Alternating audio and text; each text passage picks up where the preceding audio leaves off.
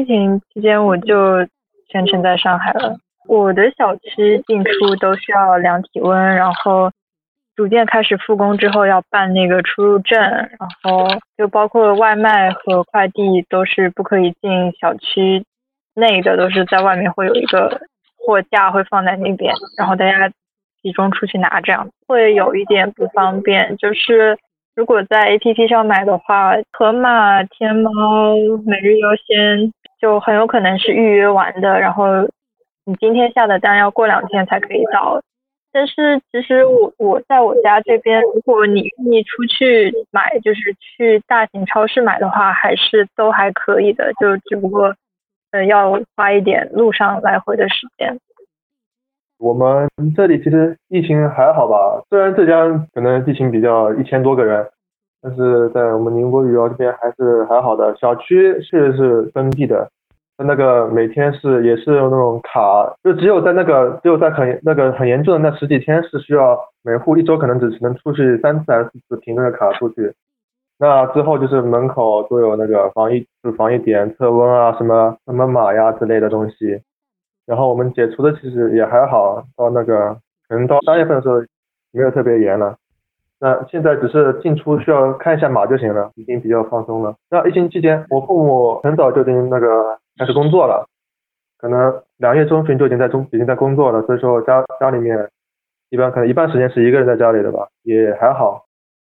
我疫情期间都是在家里面宅着。河北省石家庄市，我在重庆上大学，然后我回家的那一趟火车会路过湖北。我玩的很好的一个闺蜜，她是在湖北上学。我放假早嘛，我圣诞节就放假回来了。然后我闺蜜她们是一号的时候放假回来，她回来的那天，我们就一块儿晚上玩。然后第二天我就发烧了，但是那个时候疫情还没有起来，她还只是不明肺炎，就还好我退烧退得快。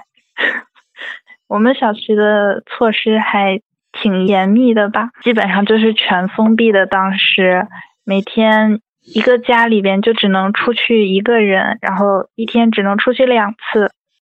我有个同事是武汉来的，所以就经历了很多核酸检测和隔离这种，但是身边确实也没有，就是没有人得病啊什么的。就是他回了武汉过年，然后就被困在那边了，一直。等到我们复工的时候，他没办法回来，然后等武汉解禁了，他在武汉拿到核酸报告，他再回来，然后回来之后，我们公司要求还要核酸，然后他还要再去做，然后再隔离十五天才可以来上班。同事跟我们聊天的时候说，其实他在武汉，他并没有说受到。特别特别大的影响，就是他们小区肯定是全封闭的，然后当时他也有帮居委会在收集每个人每天收集每个人的健康信息啊什么的，但是就是感觉没有大家想象的那么恐怖。然后至于他多做核酸检测的话，其实是因为我们公司要求，像我们公司有很有一些。就是从台湾转接回来的研职人员也是需要做，就是要多做一次核酸检测这样。我在孝感市，我们这个县也确诊了三百多例。那个时候封城了呀，大家都就都都封锁了呀。有一个群，然后大家都加进这个群，然后在群里点要什么要什么，然后他们就买了配送过来，这是比较好的情况。但也有不好的，就是。菜很贵啊，就一百块钱可能就买不到什么菜。就是那个时候，因为菜农也没有办法去去收菜，然后所以就只能是这样。武汉这边最早其实报告就是说发现这个病毒，实际上是在十二月份，其实很早就有发现这个病毒了，但一直到一月份大家都没当做一回事呢。然后直到一月底开始搞严重了，然后就封城了。当时也是。我也是蛮惊讶的，因为是没经历过这种事情嘛，然后封城了，就突然一下搞得就特别严格，所有小区就不是不让你出去。一开始还有个给那种志愿者或者是一些要复工的人提供的一种通行证，那时候还没有健康码这种东西，但很快也没过多久吧，最开始的那种通行证也被取消了。不让用了，基本都是各个小区自己拉群，然后自己一起团购那些生活必需品。我们家因为当时也是正值过年嘛，过年囤了一些年货，所以还行。至少是生活吃喝上面，我家是没有问题。然后我了解到的一些，就是我在武汉的一些朋友啊、同事啊，他们生活方面吃喝也是没有问题。疫情期间的话呢，我这边呢还是在武汉。首先一个我是本地人，然后的话我工作也是在本地嘛，所以就正常的相当于是就过年放假嘛，然后就在家里面。我们这边的话，因为是在距离我家的小区步行大概七分钟的地方呢，就是我们这边的一个新冠的定点医院，当时是这样子的，所以就是我们这边应该和其他的小区差不多吧，就是完全不能进出，然后。必须要经过那个嗯物业的批准，然后才能进出。然后当时还有个别的，就是他们的那个在医院工作的医生和护士嘛，在我们这个小区就休息，因为确实离得比较近嘛。当时确实我们这边的情绪感觉还是比较压抑的吧，因为毕竟也有物业就是业主的群啊，大家会在群里面分享这些消息。那个时候感觉经常就是在说，比如说哪栋哪栋他家里的因为。疑似，但是其实可以说从头到尾，我们小区应该都是疑似吧，好像没有确诊的。大家当时也是很担心，因为不知道他这个到底是疑似还是怎么样，因为毕竟我们也只是普通人，我们清楚嘛，对吧？然后就那个时候，因为我们家楼层相对来说比较低，所以有限的几次出行我都是走楼梯的，因为我们是超高层嘛，有很多的可能业主就很方便了，因为对他来说，可能对电梯也会有一点恐惧吧，我想。我在武汉呀，那个时候，因为我们这里我们是打算那个腊月二十八准备吃年夜饭的，我们一大家人有就在武汉的就有姊妹兄妹六个嘛，就是每年都会一起聚个会，然后在一起过团圆年的。但是正好二十七的时候，我觉得我我发现我儿子有点有点发烧，知道吧？然后那时候其实已经很警惕了，我就想我我可能就不能回去了。然后我就，其实我跟他们就只隔只隔十分钟的路路程，我就跟他们打电话，我说他有点发烧，我说我还是自觉一点，就是在家里观察一下。就从那以后，我们就一直到三月份吧，我们才开始见面，就一直就没见面。其实其实隔得很近，我们因为我爸妈都不在了，但是因为我哥哥们其实他们也觉得也觉得我们有点过于，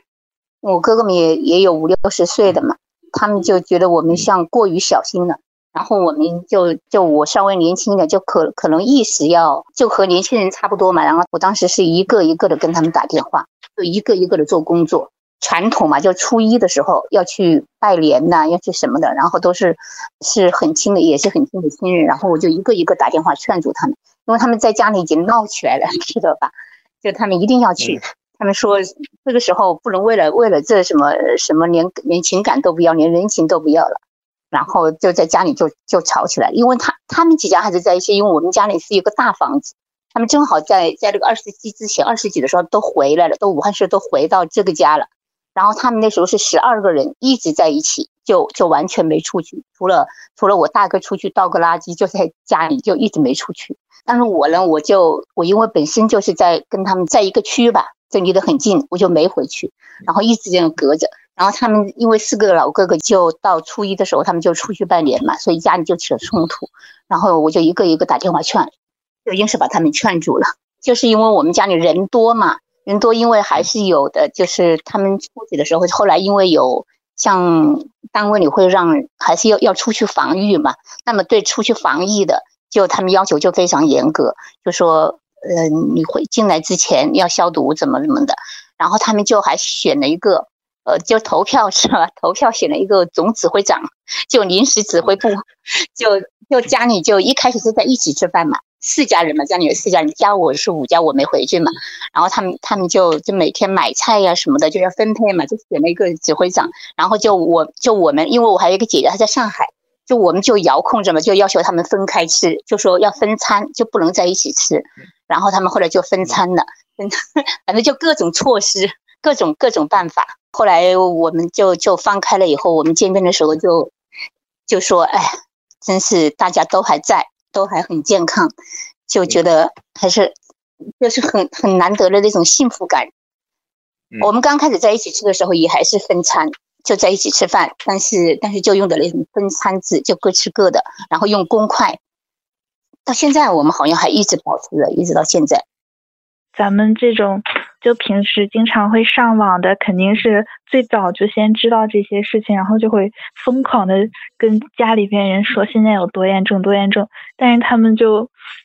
可能当时还没有理解到事情到底有多厉害。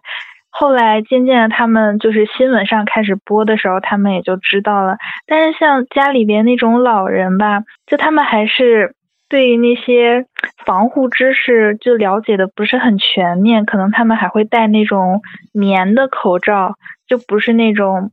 嗯比较专业的那种，比如说一次性的那种医用口罩或者是 N 九五一样的，这还挺困难的，就是和老人家们解释为什么这个东西没有用，然后为什么我们要去用那个样子的口罩，他们之间有什么区别，就很难解释。而且说了之后，他们也很固执，就不会听。我们家父母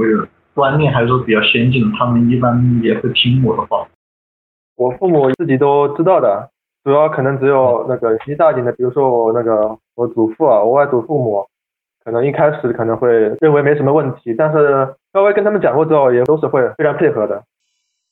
啊，那个时候就是当时刷微博嘛，微博上就是其实还挺负能量的，就感觉怎么一下子就 就这个样子了。然后我就是尽量不去 刷微博，就每天刷一下，赶紧关掉，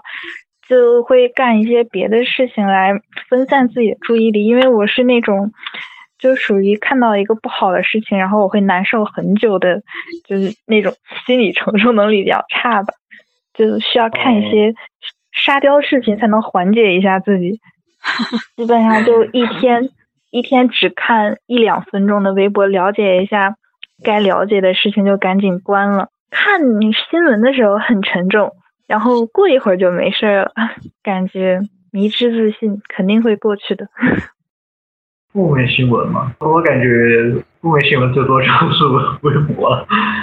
微博上面这种东西假假真真，那时候各种谣言，这种东西都是满天飞，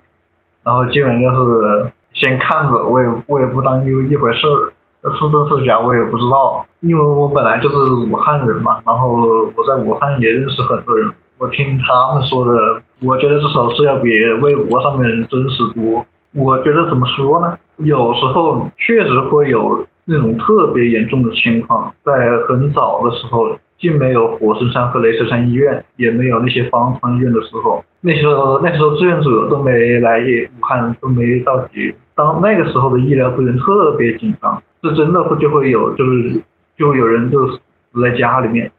死在救护车上面，就是就是甚至是直接就死在医院里面，这是真的有，是因为医疗人员不够嘛，床位也比较紧张。甚至就是说，医护人员自己亲戚都被感染了，甚至都安排不进医院。有的时候，最早的是我听说是一个方舱吧，一个方舱能能提供两千个床位，但是安排进了两百个人，因为一个是医院人手不够，二再就是一个医疗器材也当时也是不够。然后这个时候，这段时间是武汉市其实是非常艰难。但是，就是随着后来的医院开始变多了，然后医疗队也来了很多人，这个时候武汉的情况就开始慢慢好转。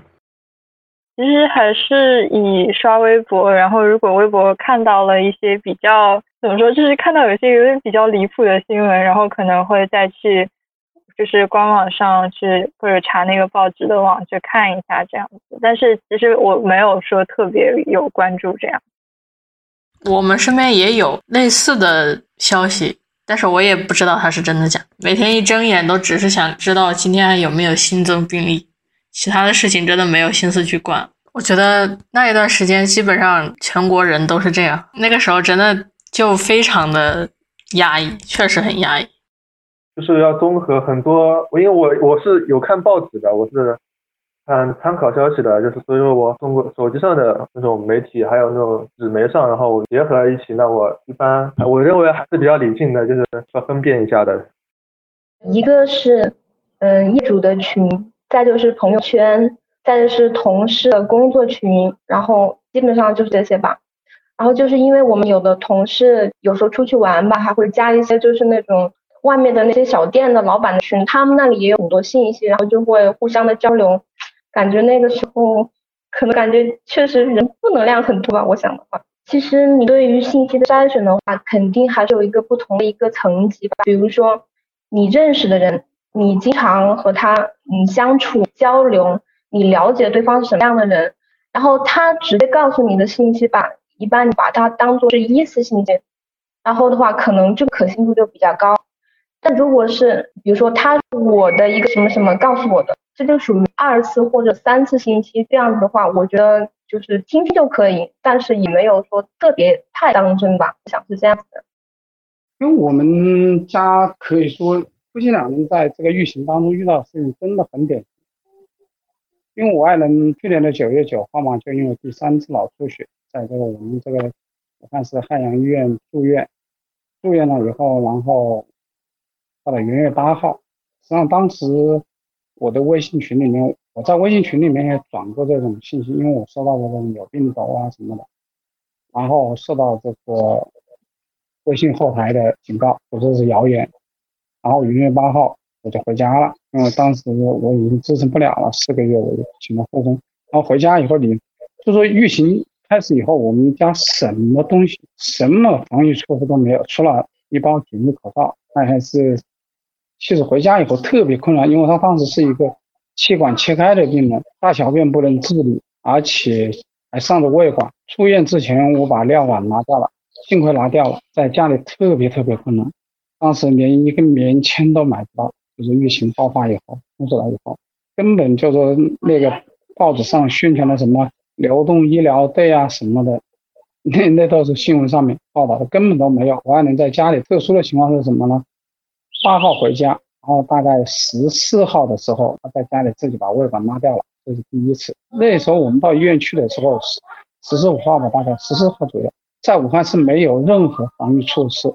就是。包括医院里，医生很少就戴着口罩啊。第一次上胃管的时候，当时还救护车送去，一点多钟去的，去了很很简单，就一刻钟不到就把胃管上上去了，上去了，然后等到差不多五点钟，那个时候救护车已经就特别紧张了。后来我就通过他们这个幺二零急救站，就整个武汉市大概只有五十三台吧，整个武汉市就只有五十三台救护车，整个武汉市就是一个一千多万人口的。回家了以后，当时就，当时就武汉市都没有什么措施，直到封城以后才觉得一下就紧张起来。当时我按照他是一个气管切开的嘛，要跟他什么生理盐水啊，要跟他冲痰呐什么的，这些东西什么都没有。社区的工作人员帮我出去，两个人帮我出去一下午，只买了就是大概六片这个换的这个纱布，界面上什么东西都没有，特别特别困难。在网上求救是一个偶然的机会方式。二月十二号，他在家里又掉，那个时候疫情就已经特别特别紧张了，医生不敢上门，也没有医生上门，我们也不敢把他弄到医院去，然后才在微博上求救，然后就得到大家的帮助，很多人转呀，反正往上来都收嘛。哎，我们真的很幸运的，真的，我还能在这个前前后，包括医院一共调了六次位吧，每一次都有好心人，每一次，他后来二月四号调了胃管以后，我跟你说。打了不下十次的市场专线，根本都没人管，管不了，就是不停的跟他们说。但是我还能只能喝一点点水，吃一点点东西。他因为在医院四个月，护理也不怎么好，气管也没有缝合，吃东西也不会吃。差的一个胃管掉了以后，吃很少，喝了一点点水，尿液都排不出来，没有尿。我们呼吸的事情真的很典型的，很多如果说没有这个社会上的公益人士、啊、爱心人士啊，包括这些志愿者啊，包括帮助的话。我爱人肯定在家里，可能已经都不在了。现在还好，他每一次吊胃管的时候，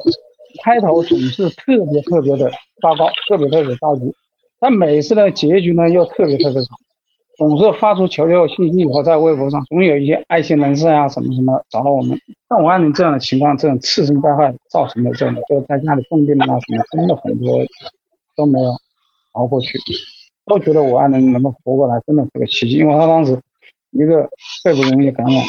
然后他又不能够说话，大小便又不能够自理，什么都不行，当时特别特别难。现在有个最好的呢，就是我觉得这个社会上好人还是挺多的，社会上就是说有爱心、良知的人，很多人得到很多人的帮助，可能也有几千个都不止，也有体制内的政府机关啊、人员啊也有。他们对我们这些发生的真的觉得不可思议，他怎么会出现这样的情况？我说真的会出，真的这确实是发生过这样的情况，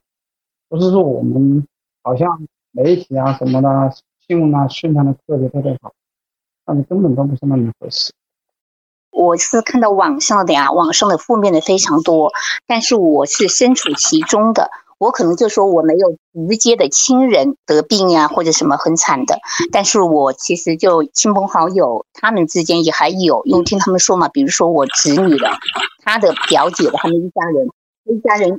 九个人就有得八个，八个得了病嘛，然后最开始的时候也是就就没地方，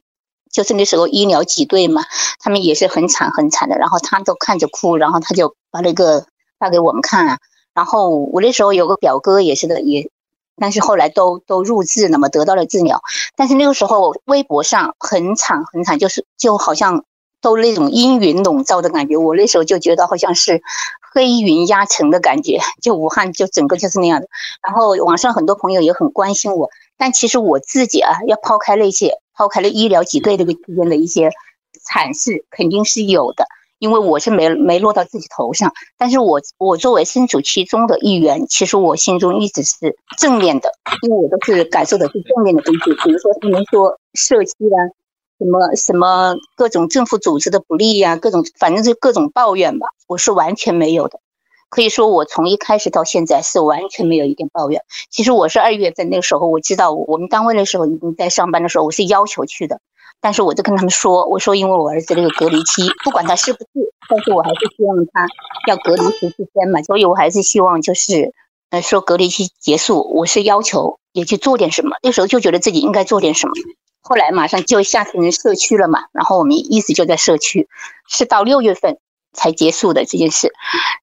然后我儿子，我儿子大学生嘛，大四，他在家里一开始就我婆婆呀，然后我们一家三口一直在家里，就是我一个人在外面一开始，因为他们都都没让他们出门，就我一个人，就因为我上班嘛，就要出去嘛，像这次么出去，所以家里的那些食品呀、那些生活用品都是我买回来。后来呢，我我就跟我儿子说啊，我有一次我就跟我儿子谈，我说你作为一个大学生，现在这个时候真的是国难时候。不论在哪个时候，大学生绝对是有要自己承担一份社会责任的。然后就跟他谈，他当时也若有所思。他说：“其实我们也在想，就是我们同学之间也在说，说你看人家的二十二岁，就说因为他们同学之间有护士嘛，也有当兵的以前的。他说你看人家的二十二岁在哪里，我的二十二岁在做什么？就天天家里待着吧，哪也不能去。后来就跟他谈了这次以后，有一次呢，其实人家你看那个说唱，武汉不是有一个汉骂吗？”很有名的那个汉骂的嫂子，不是在网上很走红吗？其实我当时感受是完全不一样的，因为我也是在社区里工作嘛。那个时候像我们我们小区呢，我们那个网格员是非常尽职的，因为他每天从早到晚到十一点钟还在忙，因为他他要问每要问每每家的情况呀，然后要代购啊，他一个人根本忙不过来。我就后来就有一天我就问他，我说你需要志愿者吗？他是需要。上午问他的，下午马上给我打电话，他说你。嗯，你们家是是不是真的有人要做志愿者？我说是的。他说那我们现在就需要人。他说但是嗯，我要坐在前面，就说是义务的。他说因为有些人听说是义务的就不来了。我说志愿者肯定是义务的呀。啊，后来我就跟我儿子说嘛，我儿子就非常愿意去。后来我儿子就出去了。他去了以后，就另外带动了他同学，又有两个人去了，就三个人就为我们小区里面。做那种代购，先是做一个网格的，或者做两个网格的。他是二月底去的，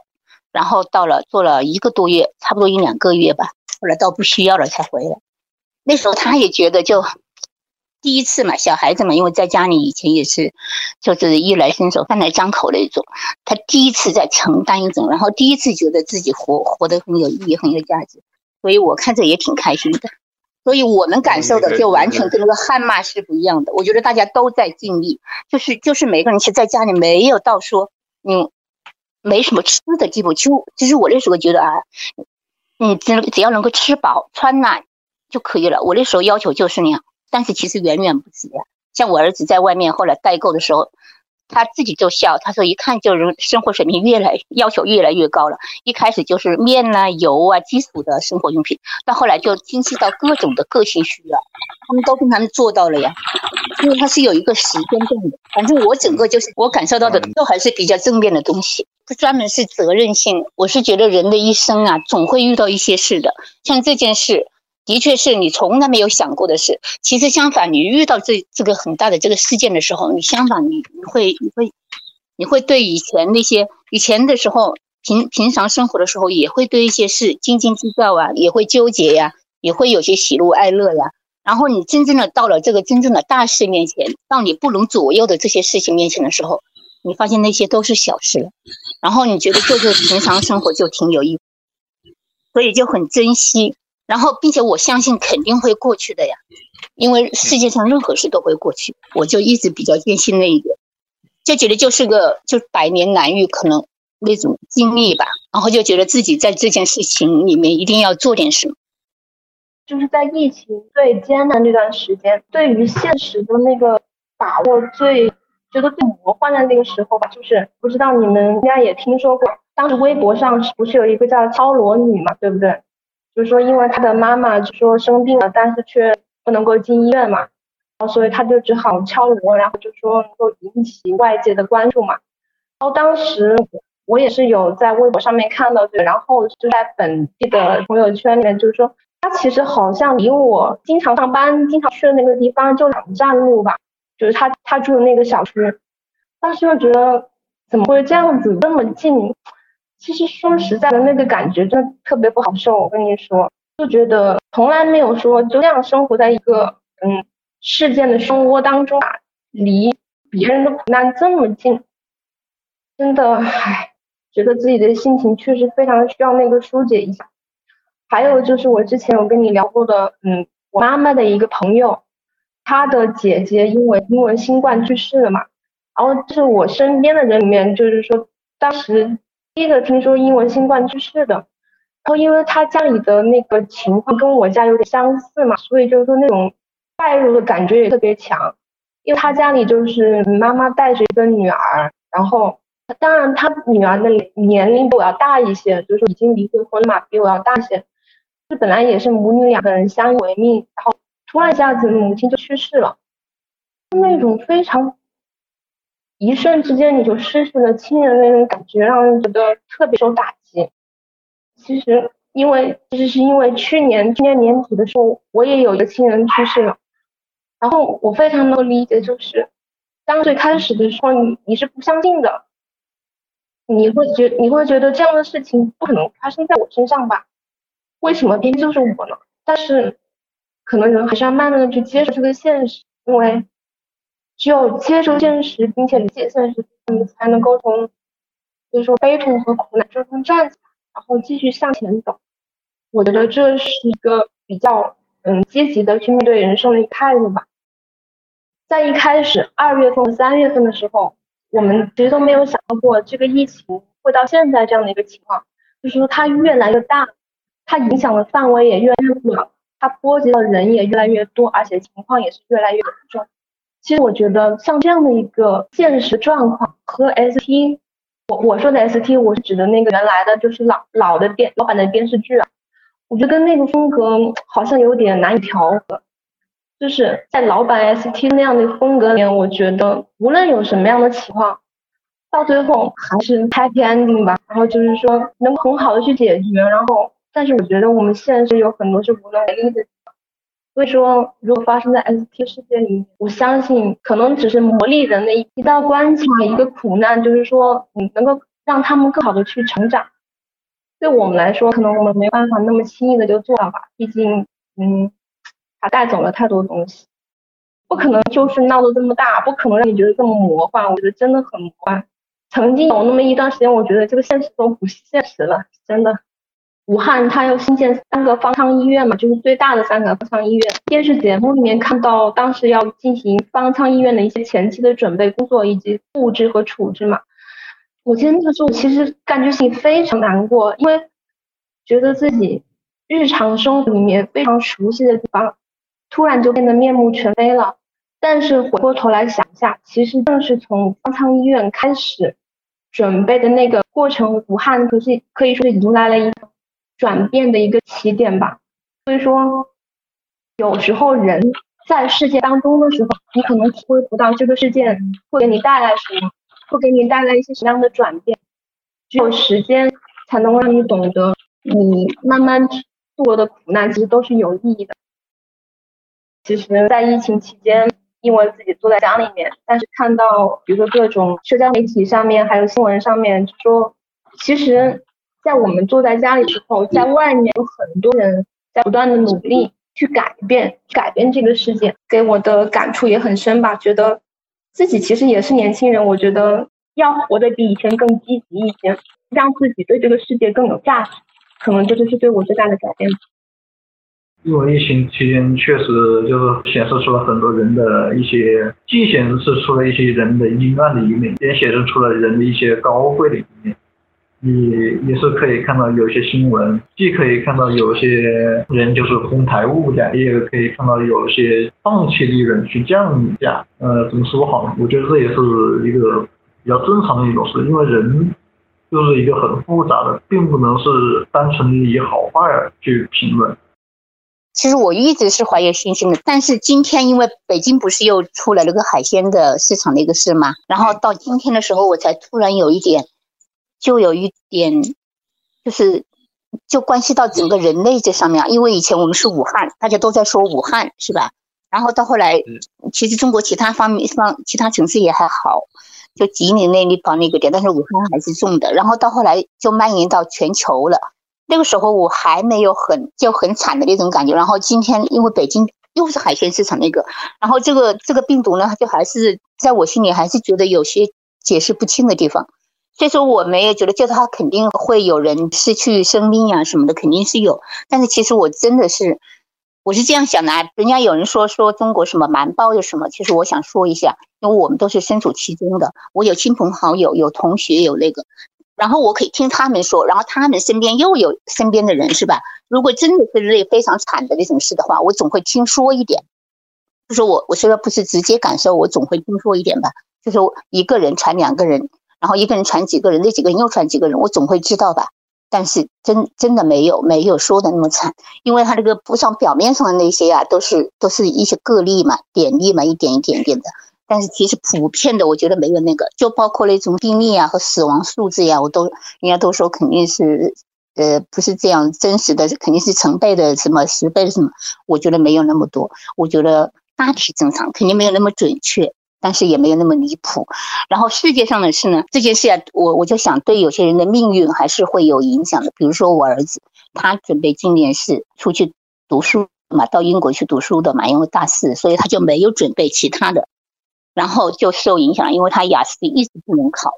当然，他以前考的考的不怎么好，就没有考到一个好分数。到后来就不能考了。然后，所以到现在，他这件事还没有定下来，也许对人的命运呀，有时候还是会有影响的。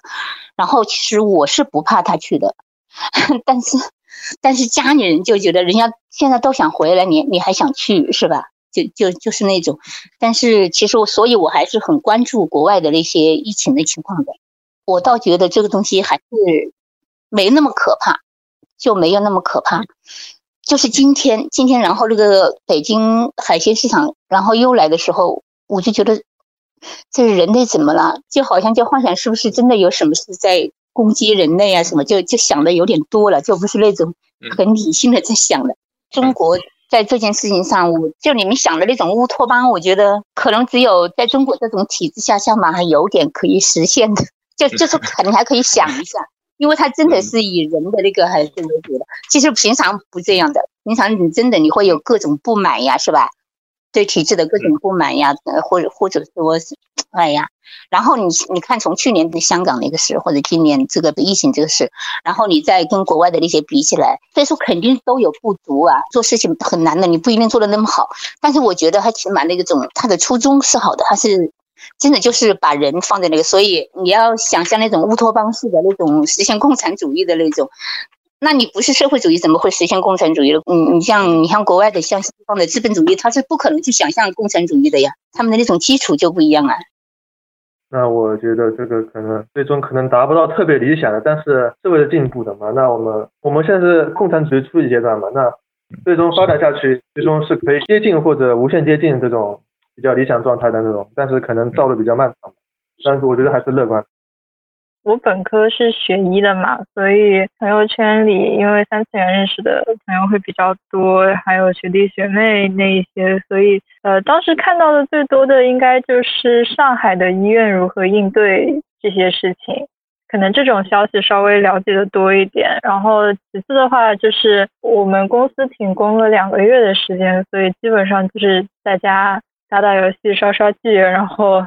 对，然后把 ST 又拿出来看了一遍。最近正看到 DS9，其实最近有时候看会有一点点即视感的感觉吧，但是我我个人是不会很特别把星际迷航跟现实放在一起的，因为就是星际迷航对我来说是一个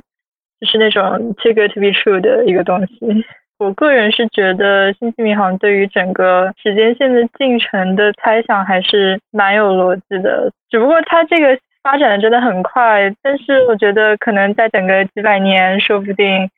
地球也能这个样子。因为我之前也说我是科幻迷嘛，但是那个时候可能想的比较多的就是像《三体》那样子的吧。然后，而且那时候我坐在家里面，我就有时在想说，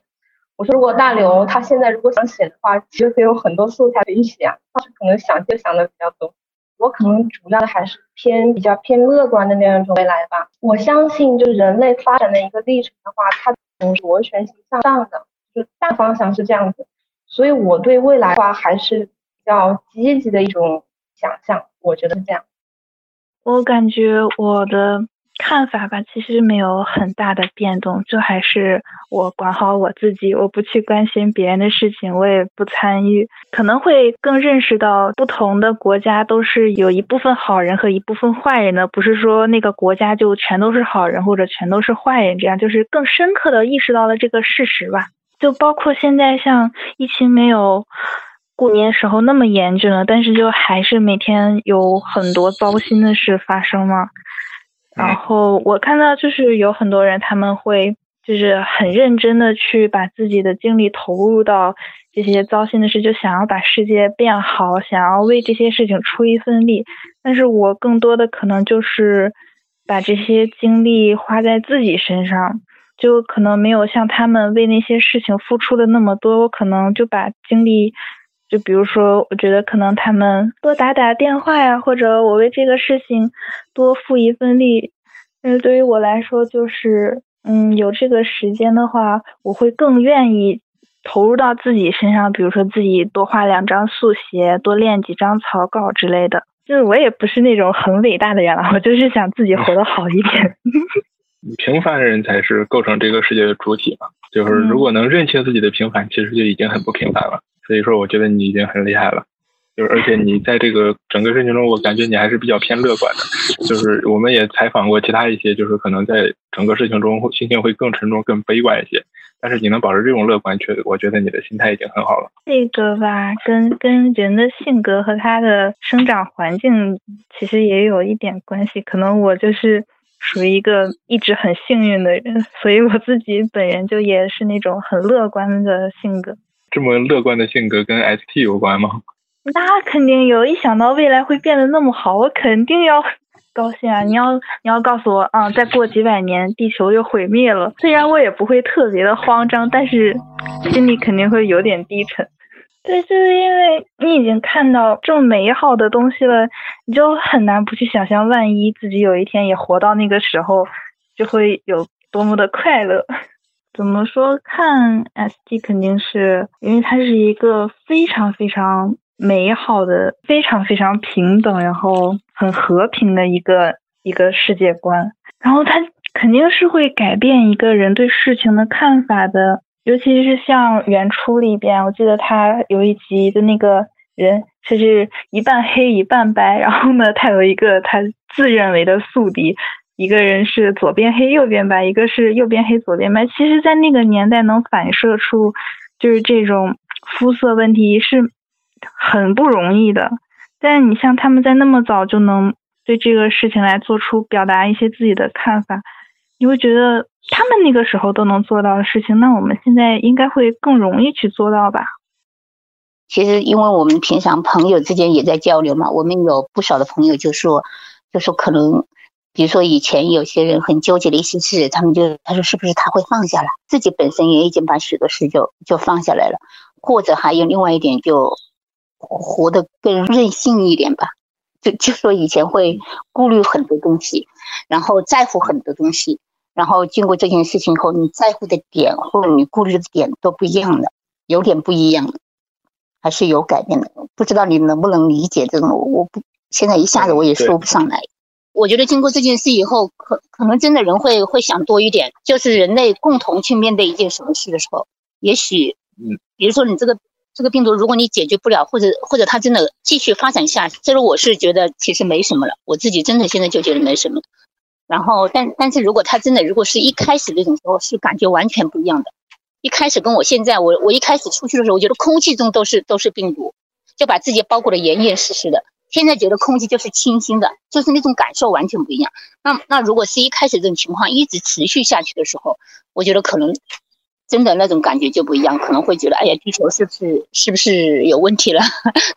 然后，然后会想，这个时候谁来拯救地球？谁来拯救人类？可能会科幻一点，就觉得自己可能活不到有飞船的时候了。每天都在想，我活着见不到外星人，我太难过了。但是有人说，今年上半年都什么事情都有了，下半年就能出现外星人也不奇怪嘛。你快点出现吧！我已经迫不及待想看一眼了。好像大家都在等外星人。对，每每个人都在等，会有一种就是《三体》中感觉叶文洁觉得人类已经没法自己救自己了，然后降临派祈求外星人过来能够改变这个世界。除了这些可能比较偏沉重的方向，你在疫情期间就是还有没有就是学到一些新的技能点啊，或者学一些什么？自己做的一些事情之类的，技能点烤蛋糕、画画，基本上就是这两个事情轮着干。可能在画画方面就比之前进步会大一些吧，因为很难得有这么长时间一个空闲的，基本上已经半年了吧，半年没有回学校了。